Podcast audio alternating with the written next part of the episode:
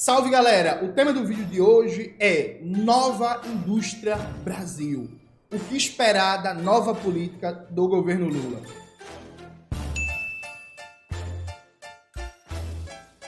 Antes de começar propriamente o tema do vídeo do canal, quero muito agradecer a você que ajuda a manter e melhorar nosso canal a partir do apoia. Seu apoio é fundamental para a gente continuar o nosso trabalho. Se preferir o Pix, Tá aparecendo aqui como QR Code na tela do vídeo durante todo o vídeo. E lembrando que o Pix é um dos mecanismos mais importantes para você ajudar o canal, já que no Pix não tem desconto ainda, né? Vamos esperar, né? Que, porra, que não vem uma taxação aí, uma taxação aí do Pix. Veja, o governo Lula lançou um marco de política industrial, a nova indústria Brasil. E aí, é, quando o governo Lula lança isso, foi na segunda-feira, né? O Haddad e a Simone Tebet não estavam presentes.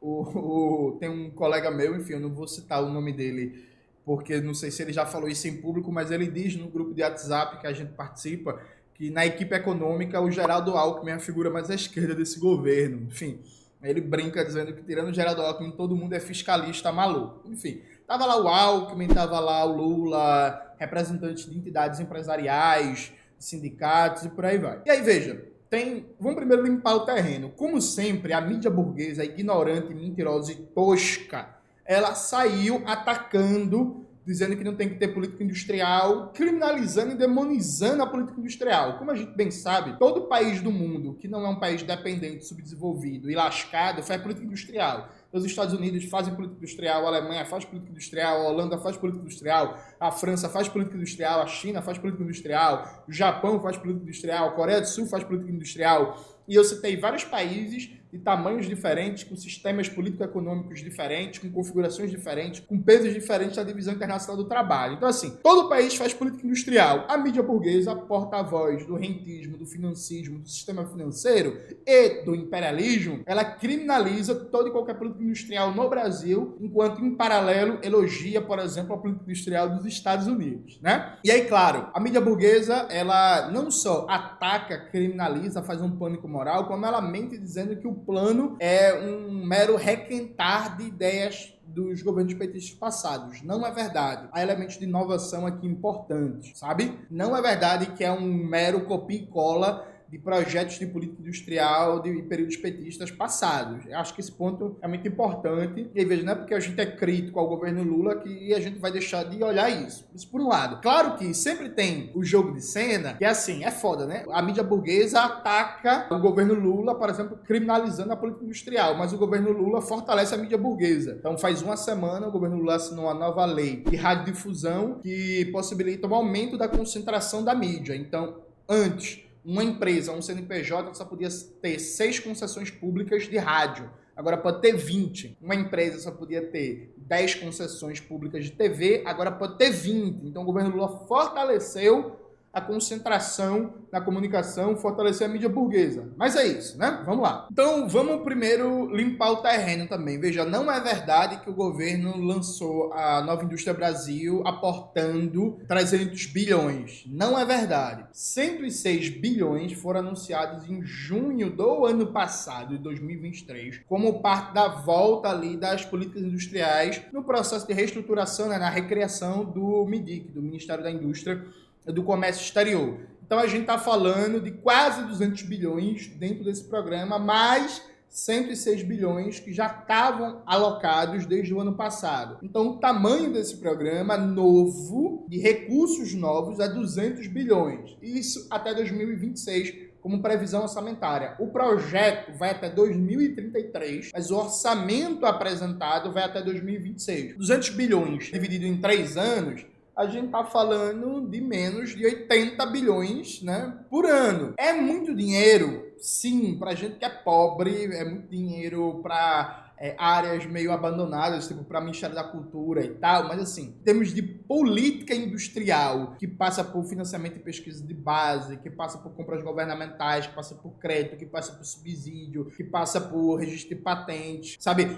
Enfim, o, o mix de políticas industriais robustas dentro de um mundo imperialista cada vez mais competitivo, com a agressiva guerra é, tecnológica, industrial e comercial entre China e Estados Unidos, a gente está falando de nada. É isso. Se você compara o recurso destinado da nova indústria Brasil com o que a China gasta, com o que os Estados Unidos gastam, com o que a Alemanha gasta, com o que a França gasta, com o que o Japão gasta em termos de recurso para a manutenção e desenvolvimento da sua indústria, a gente está falando de pouco dinheiro. Isso por um lado. Por outro, veja, o BNDES e os bancos públicos, eles estão proibidos de capitalização pelo Tesouro pelo novo teto de gasto. Então, assim, o papel do BNDES, o papel dos bancos públicos nessa nova política industrial é muito limitado. Essa é uma das coisas, inclusive, que faz com que a comparação com as políticas industriais do período petista passado não seja correta, assim, porque a gente está num cenário muito diferente, com muito mais austeridade, inclusive com responsabilidade direta do governo Lula, né, que aprovou o novo teto de gastos. Se a gente for generoso e colocar no bolo do recurso da nova indústria Brasil é os 106 bilhões do ano passado, então beleza, é isso. São 30 bilhões. 30 bilhões é mais ou menos o mesmo valor que o governo Dilma I colocava para política industrial. Então a gente está falando de uma retomada de política industrial que não tem orçamento suficiente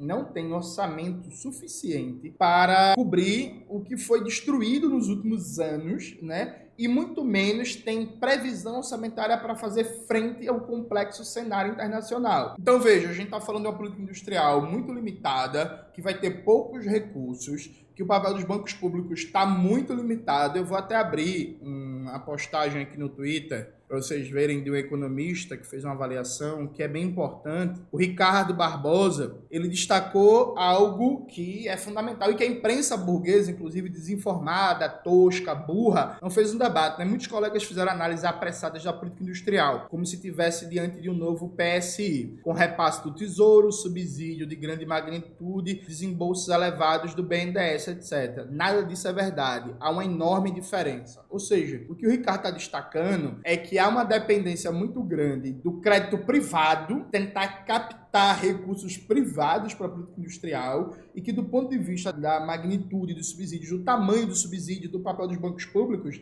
está muito, mas muito, mas muito aquém de Lula 2 e tá um pouquinho no mesmo padrão, em alguns aspectos menos que de 1 a 1. Então, assim, o que, é que a gente tá lidando? E aqui, esse texto do Paul Clears é muito bom, Política Industrial, Heresia ou Solução. Esse texto do Paul Clears, ele mostra como o desenho do projeto é bom, o conjunto de ideias do projeto é bom. Então, assim, os setores que ele elenca como principais são bons. Tipo assim, missão número 1, um, cadeias agroindustriais sustentáveis e digitais para a segurança alimentar, nutricional e energética. Complexo econômico industrial da saúde resiliente para reduzir a vulnerabilidade do SUS e ampliar o acesso à saúde. Infraestrutura, saneamento, moradia e mobilidade sustentável para integração produtiva e bem-estar das cidades. Transformação digital da indústria para ampliar a produtividade. Bioeconomia, descarbonização, transição e segurança energética para garantir recursos para gerações futuras. Tecnologia de interesse, soberania nacional e defesa nacional. Então, assim, o conjunto de missões, né?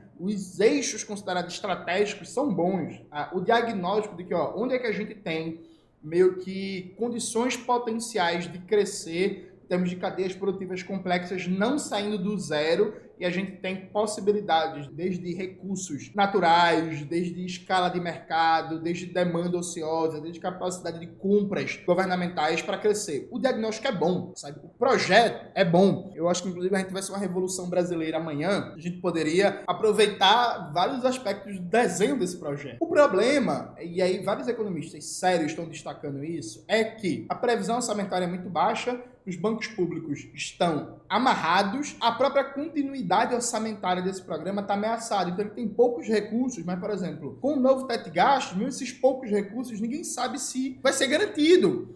Então, por exemplo, se o governo tem dificuldade de bater as metas do novo teto de gastos, de cumprir as obrigações que estão ali colocadas e recebe a punição por descumprir dois anos seguidos e o gasto público cai para 50% do arrecadado, que está como né, um dos parâmetros do novo teto de gastos, para 2026 os recursos desse programa não estão garantidos. Então, assim, é muito difícil compatibilizar um marco de política fiscal neoliberal, austericida, pautado na redução do investimento público e política industrial. Tipo assim, uma coisa não casa com a outra. Você pode fazer, sei lá, como os Estados Unidos fazem há mais de 30 anos, né? A austeridade no lombo do povo, né? Na saúde, na educação, na assistência social, na geração de emprego e por aí vai e trilhões para o complexo industrial militar, para o setor de defesa, aeroespacial, biotecnologia e por aí vai. Os Estados Unidos conseguem fazer isso. Só que isso, eles não têm um desenho de política fiscal que amarra o gasto público como se amarrou no Brasil. Então, nem para ser miserável, nem para ser aquele governo burguês que é isso. Beleza. Galera, ó, o dinheiro a rodo, investimento público a rodo, coordenação estratégica do Estado para desenvolver complexo industrial e austeridade no lombo do povo. Aqui, o grau de austeridade que se colocou só se deixou de fora o dinheiro, sistema financeiro para os bancos e para o rentismo, né? Então, pagamento de juros e serviço da dívida pública ficou de fora do novo teto de gastos. Né? E todo o resto, saúde, educação, cultura, lazer, meio ambiente, moradia, combate à fome e política industrial, ciência e tecnologia, ficou dentro do teto de gasto. E aí, aliado a isso, o Paul Clears, nesse texto que eu mostrei para vocês, ele faz um debate muito qualificado sobre a impossibilidade, velho, de, de fazer uma política industrial séria com um novo teto de gasto. Aí daí isso tem uma variável política. Eu até falei isso pro Paulo, né? Aliás, eu tava chamando ele de Paul, é Paulo Clears. Eu até falei isso pro Paulo. Ah, Paulo, veja, se a gente estiver falando de industrialização, se a gente estiver falando a sério, a gente está debatendo a sério industrialização, o que é que significa na periferia do sistema capitalista? Num país dependente como o Brasil, debater a sério industrialização significa comprar uma briga gigantesca com monopólios estrangeiros, com agronegócio, com os bancos, com os Estados Unidos, com o sistema financeiro, com todos os setores da burguesia associada e dependente, com os monopólios de mídia, com figuras centrais do sistema político da República Burguesa, com elite militar. Então, assim, falar de industrialização no Brasil significa conflito político, conflito de classes de alta intensidade. E aí não dá para debater a sério industrialização no Brasil sem você mobilizar, sem você debater, sem você organizar a sociedade, organizar o conflito, organizar a classe trabalhadora e colocar ganhos imediatos e de longo prazo para o povo trabalhador num projeto de complexidade produtiva. Assim, na periferia do sistema capitalista, industrialização, se for tema de tecnocrata, ela não sai do papel. E aí, veja, qual foi a opção do governo Lula? Foi colocar um protagonismo das federações empresariais, IESP, a FIJAN, a CNI, a ABMAC, esse povo vai ter o protagonismo na condução da nova indústria Brasil. E assim, gente, porra, esses caras não estão dispostos a comprar conflitos, eles estão muito bem acomodados à condição de dependência. Eles vão, inclusive, fazer todo tipo de manobra possível para transformar esses recursos em aumento da margem de lucro e não ter nenhuma mudança na complexidade produtiva. A gente já viu isso no governo Dilma. A gente viu isso também no próprio governo Lula. Então, achar que é possível industrializar o Brasil sem comprar conflitos abertos com vários setores da burguesia brasileira e do imperialismo e confiando na Fiesp, a Fiesp, a do golpe, a do pato amarelo, a Fiesp da contra-reforma trabalhista, a Fiesp da contra-reforma da Previdência, a Fiesp que apoia todo tipo de privatização, achar que é possível industrializar o Brasil com a Fiesp, com a Fijan, com a CNI, é um erro. A gente só consegue industrializar o Brasil contra esse povo, dentro de um bloco histórico unindo os trabalhadores e trabalhadoras do campo da cidade, as camadas médias e setores comprometidos com a soberania nacional, um bloco anti-burguês, um bloco popular, um bloco que coloque os interesses estratégicos da Revolução Brasileira em primeiro lugar. A industrialização não vai surgir com essa gente. Isso se reflete, inclusive, no próprio lançamento do programa. Então, assim, no lançamento do Novo Indústria Brasil, está muito claro os benefícios para o empresariado, né? Agora, assim, até o representante dos trabalhadores que falou lá, falou assim, ó, oh, bicho, é, tipo, ele deu a entender, tipo assim, ó, cadê os benefícios concretos para os trabalhadores? É meio que benefício indireto. Ah, vai fortalecer um pouquinho a indústria, vai ter mais emprego e tal, mas, por exemplo, o critério objetivo de